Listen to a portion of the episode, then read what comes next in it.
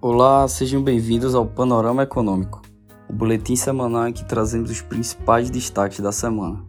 Eu sou Felipe Moura, sócio e analista da Finacap.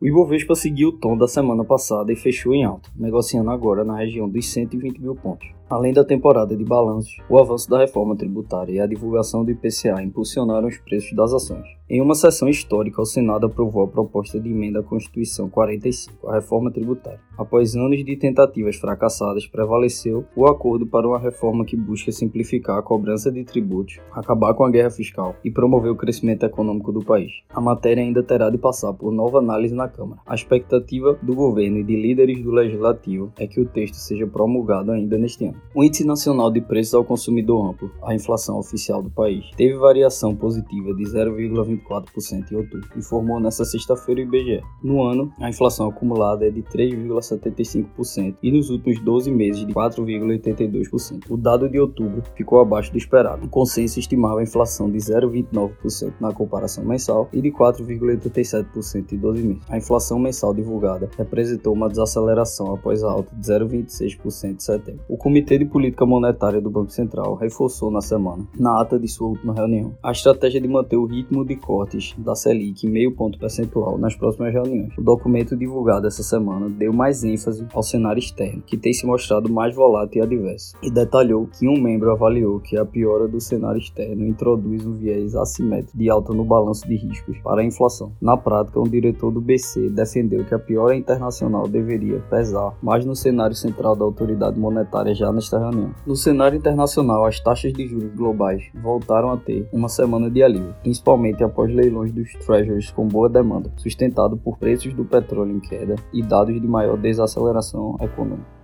Esse foi mais um boletim semanal Panorama Econômico. Obrigado e até a próxima semana.